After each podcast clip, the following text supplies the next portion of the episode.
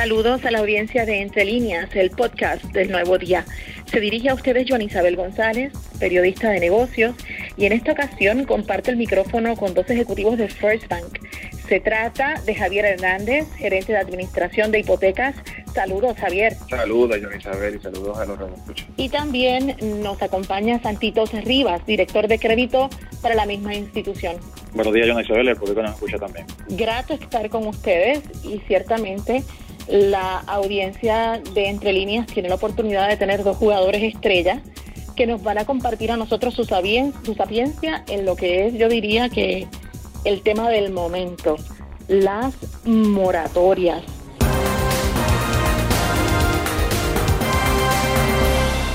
Yo quisiera, si me lo permiten, entender qué es una moratoria y con cuánta frecuencia este mecanismo se utiliza en las instituciones financieras, cooperativas, etcétera. Gracias, John Isabel. Si, si me deja este, explicar primero del lado del producto hipotecario, que, es bien frecuente este tema de las moratorias, eh, yo quisiera poder definírtelo en arroz y habichuela. Eh, y una moratoria básicamente es que el banco te da permiso para atrasarte en el préstamo por un tiempo definido y luego de ese periodo y ese tiempo que el banco te dio para estar atrasado, tienen que suceder unos eventos de parte del cliente para poner esos atrasos al día. Eh, durante ese tiempo que el banco te dio permiso para atrasarte, pues el banco no va a hacer reportes al crédito adverso para dañar el crédito, ni te va a cobrar cargos por demora. Pero sí, cuando ese periodo termina, tiene que suceder algo para reponer esos pagos que el banco te dio permiso no hacer por un tiempo los pagos no se, no se olvidan, no se condonan eh, y no se resuelven en todos los casos automáticamente. Siempre hay que hacer algo para poder resolver eso. Y esto es un instrumento que, que está comúnmente disponible en todas las hipotecas, este, ya sean garantizadas por el gobierno federal o garantizadas por Fannie Mae o Freddie Mac, todas tienen un mecanismo de, de moratoria todo el tiempo vigente para atender situaciones que le puedan surgir a los clientes.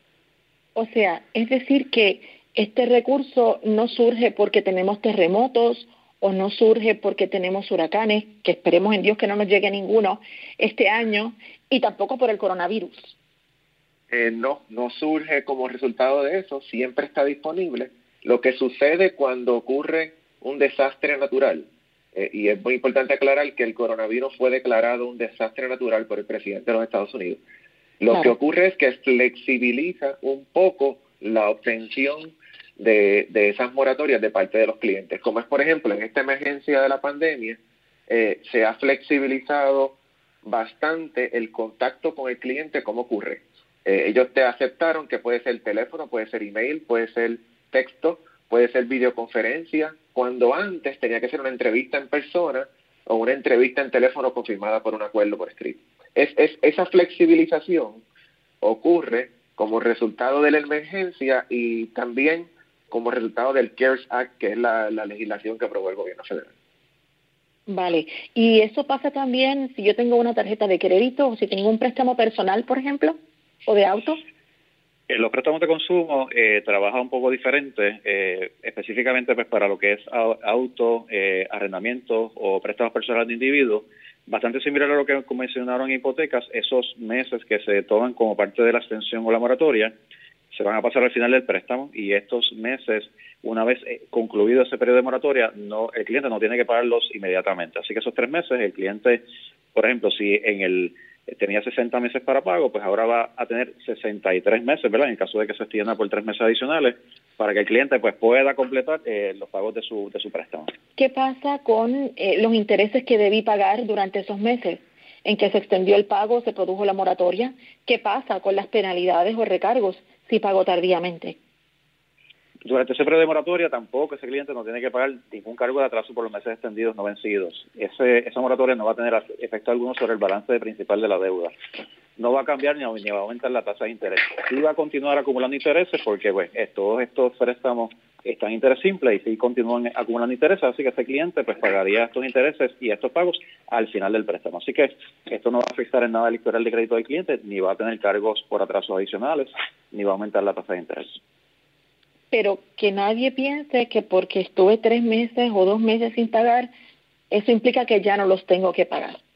Correcto, no los tiene que pagar inmediatamente, lo que va a hacer es que los va a pagar al final del préstamo. Así que no se tiene que preocupar por este momento de pagar esos tres meses, va a estar completamente ¿verdad? Este, eh, habilitado de continuar haciendo sus pagos regulares una vez se completa el periodo de la moratoria y esos tres meses, uno, dos o tres meses, se pagarán al final. Igual que como si fueran pagos regulares, pero extendiéndole tres meses adicionales.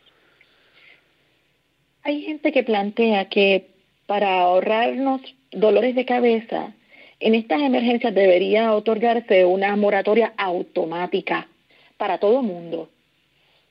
¿Es beneficiosa una moratoria para un consumidor, un deudor?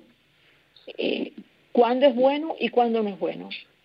Mira, Joan Isabel, eh, si, me permite, eh, y te voy a hablar por mi experiencia procesando miles de moratorias en, en la emergencia del huracán María. El, sí, sí, sí suena sencillo, eh, otorgar una moratoria automática, eh, pero realmente para algunos casos no lo es, y te explico. Cada hipoteca tiene unas reglas de juego distintas que en esta ocasión se parecen bastante dadas a las legislaciones que han, que han emitido, como esta emergencia de la pandemia, están, están abarcadoras. Pero al cada hipoteca tener una regla distinta, es bien importante poder hablar con ese cliente, orientarle y explicarle ¿Qué va a pasar con esos pagos una vez concluya la moratoria? ¿Cómo los vamos a poder atender? Eh, al explicarle eso al cliente, si el cliente no tiene la estricta necesidad de coger esa moratoria, muy probablemente decide no hacerlo, porque dentro de las opciones que va a tener al final existen varias. Y, la primera es pagar los, la cantidad de meses que tuvo en moratoria de de golpe, eso no es la, alternativa que todo el mundo prefiere, no es la más que se usa porque es la más difícil.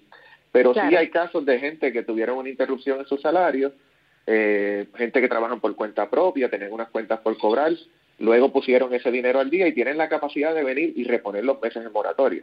Y lo que esa moratoria buscó es que no se le dañara el crédito a la persona. Eh, si esa no puede ser la alternativa, esto es como una escalera. Vamos a la segunda. En la segunda, la alternativa puede ser un plan de pago. Ese plan de pago significa que el cliente tiene que hacer su pago regular más un poquito más para poder ir pagando los pagos que estuvieron en la moratoria. Si esa alternativa no funciona, nos movemos un eslabón más en la escalera. Y entonces entramos en el mundo de hacer una modificación en la hipoteca. Y la modificación en la hipoteca cambian las reglas de juego de acuerdo al inversionista. Por ejemplo, la administración de veteranos eh, la USDA te permiten extender el término que queda en la hipoteca para añadirle la cantidad de meses que disfrutaste de la moratoria. Bien parecido a como explicó Santitos en el mundo de, consumo. O sea, si te quedan 300 meses y tuviste 6 meses de moratoria, te van a quedar 306. Pero, por ejemplo, FHA no tiene esa opción.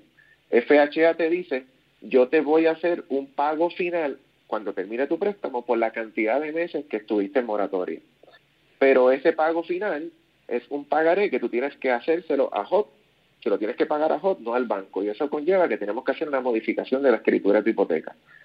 Y, esa transacción está sujeta a unas limitaciones que ellos mismos imponen si ya tú modificaste anteriormente. Tienen unas limitaciones y por eso es bien importante analizarlo. Entonces está el producto que es del banco, el que no tiene ninguna garantía. En ese caso, First Bank lo está haciendo automático. First Bank coge los hasta cuatro pagos y los pone al final del término del, préstamo. Entiendo.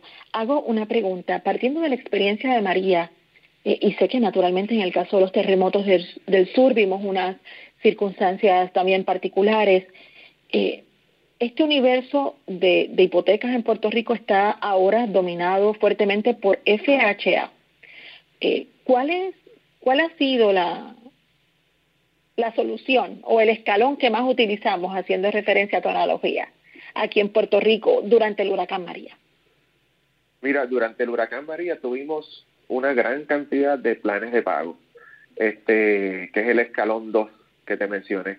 La particularidad que ocurrió en María fue que la opción de poner los pagos al final no era una opción que el cliente podía tomar inmediatamente.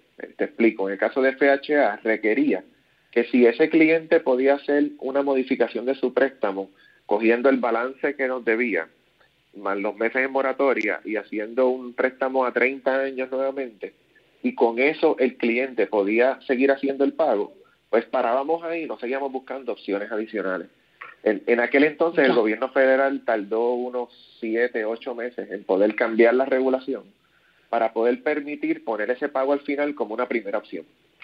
En esta ocasión, en esta emergencia, ellos ya salieron con esa regla de, primera mano. No tuvimos que esperar esos meses. O sea, hubo una lección aprendida ahí. Sí, parece que hubo una lección aprendida y tienes que también considerar la magnitud de esta emergencia. es la primera vez en la historia que se declara la nación completa zona de desastre. Aquí tú tienes todos los estados pidiendo moratoria. Eh, y, y, eso, pues, pues en aquel entonces, como no estaba esa alternativa, movió mucha gente que eligió la opción de hacer un plan de pago para poner al día los atrasos. Eh, en esta ocasión, pues a los clientes se les está orientando que existen esas alternativas en escalera eh, y pues veremos a ver cuál sea la, más utilizada. Es obligado aquí hacer también otra pregunta. Eh, en este momento, yo sé que muchas personas probablemente están abrumadas intentando atender su día a día, ¿verdad? Eh, ¿Debe alguien esperar por una señal de alerta? ¿Debes esperar a que el banco o la cooperativa le llame? ¿O no? ¿Cuál debe ser la postura de, de un deudor? Porque vamos, si estamos todos asustados porque tememos al contagio, no es menos cierto que la presión económica también puede causar mucha ansiedad a la hora de tomar decisiones. ¿Qué debe hacer esa persona?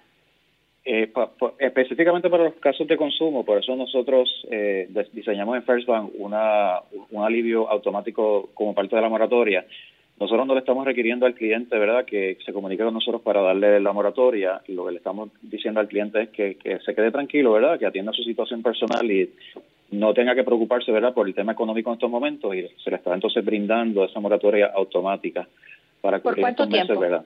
Estamos cubriendo de, básicamente tres meses que son abril, mayo y junio. Y aquí pues se la estamos dando automática a todos los clientes. El cliente que no desea cogerse a la moratoria, lo único que tiene que hacer es seguir haciendo sus pagos regulares pero el cliente que no pueda hacer los pagos eh, regulares en estos próximos tres meses se le va a estar entonces aplicando esa moratoria de forma automática. Eh, a los clientes de tarjetas de crédito, que es un poquito distinto al tema de préstamos, pues estos clientes no se les va a requerir tampoco un pago mínimo por estos tres meses. Así que, que lo que queremos es que el cliente pues esté tranquilo de que pues nosotros le vamos a estar proveyendo esta ayuda eh, siempre siempre que la necesite. Si no la necesita en algunos meses en particular y puede continuar haciendo sus pagos, pues no va a tener ningún efecto de moratoria. Si llega junio y la cosa no mejora para ese consumidor, ese deudor, ¿qué debe pasar? Bueno, ahí es bien importante, eh, si llega junio y esto no ha mejorado, la realidad es que nosotros vamos a continuar evaluando al cliente, vamos a mirar caso a caso, eh, ahí sí, pues, eh, si esto continúa, ¿verdad? Y se sigue extendiendo por, por meses consecutivos, ese cliente pues todavía pues no, no tiene alguna fuente de ingreso, ¿verdad? Para retomar sus pagos regulares, pues ahí entonces sí el cliente se puede comunicar con nosotros y se va a evaluar caso a caso para buscar otras alternativas que puede incluir algún tipo de modificación similar a, hipoteca, ¿verdad? O, alguna otra extensión adicional que sea necesaria. Puedo entender que existen las declaraciones de emergencia, pero me pregunto, si yo me encuentro en una situación donde sí requiero de este mecanismo, ¿cuál es la información obligada que yo debo tener disponible? Sea copia de mi cuenta bancaria, ¿qué deberíamos tener? Mira, Joan Isabel, en el, en el, en el caso de hipoteca, que es donde no ocurre automático, eh, nosotros conscientes de la, de la, de, la desesperación que puede ocurrir por la mente de una persona que no tiene la capacidad de hacer sus pagos. Acuérdate que las hipotecas vencen el día primero y tienen hasta el día 16 para pagar sin recargo. Así que estos días han sido unos días bien bien calientes en términos de llamada porque todo el mundo pues está en ese tiempo, en esos días del mes ahora mismo hasta el 16. Eh, Nosotros pues todo el mundo está llamando a la vez y tenemos una congestión bien fuerte en los cuadros telefónicos. Nos dimos la tarea de coger toda nuestra cartera de hipoteca y hacer un, un matching de sus direcciones de correo electrónico y todo aquel que cualifica para una moratoria.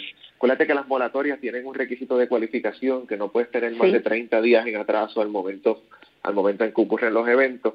Pero nosotros proactivamente le enviamos un correo electrónico diciéndole tu préstamo es un préstamo garantizado por FHA y dentro de FHA cualificas para esta alternativa y luego que te mire esta alternativa, estas son las opciones para poner esos pagos al día. Si te interesa, el cliente lo que hace es que nos, nos da reply a ese correo electrónico eh, y nos, nos pide que interesa la moratoria y con eso es suficiente por ahora para nosotros otorgarle la moratoria al cliente. Como te expliqué anteriormente, eh, la legislación reciente flexibilizó eso eh, y no nos está exigiendo ver evidencia antes de dar la moratoria. Siempre es recomendable al cliente que guarde, si tiene la evidencia, la guarde, eh, para luego cuando vayamos a hacer la modificación, si no las puede proveer, pues nosotros documentamos mejor nuestro expediente. Pero por este momento, con simplemente solicitarla, eh, se, le, se le otorga la moratoria si cualifica dentro de los parámetros de la, de la cantidad de días en delincuencia que tenía que tener. En el caso de First Bank, ¿qué teléfonos o qué correos electrónicos o páginas web están disponibles para este mecanismo?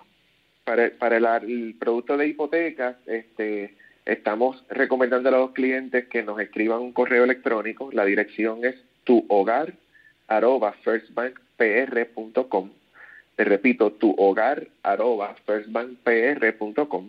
Es bien importante que en ese correo electrónico nos pongan su nombre completo y su número de préstamo.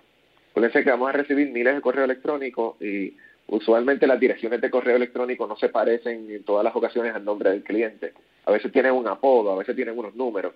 Así que es bien importante que nos pongan ese número de cuenta para poder nosotros identificar la cuenta y poder codificarla en el sistema. Y en el correo electrónico nos van a detallar que interesan acogerse a la moratoria en su préstamo hipotecario y nosotros pues de ahí probablemente le llamemos de vuelta y le haremos la orientación si es que no se le puede otorgar o si, o si le es otorgada, pues le llega una comunicación por correo confirmándolo.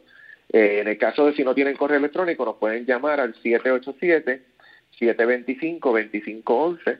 Tenemos representantes atendiendo llamadas de lunes a domingo de 8 de la mañana a 9 de la noche, eh, pero como le indiqué anteriormente, estamos exhortando al uso del email como primera alternativa para poder lidiar con la congestión que estamos recibiendo en el, en el cuadro telefónico. Claro, hago la salvedad de que si bien estamos eh, conversando del remedio disponible en First Bank, lo cierto es que la información que ustedes nos acaban de compartir es una dinámica que es muy común con otras instituciones financieras también sean bancos o sean cooperativas, ¿no? Eh, podrán cambiar un poco los supuestos, los requisitos, pero básicamente este es un mecanismo que, como bien han explicado eh, Javier y Santitos, es un mecanismo que se utiliza frecuentemente en el sistema financiero para aquellos, ¿verdad?, que utilizamos el crédito. Gracias, Javier, por estar con nosotros. Gracias, Santitos. Espero que se encuentren bien eh, y será hasta la próxima.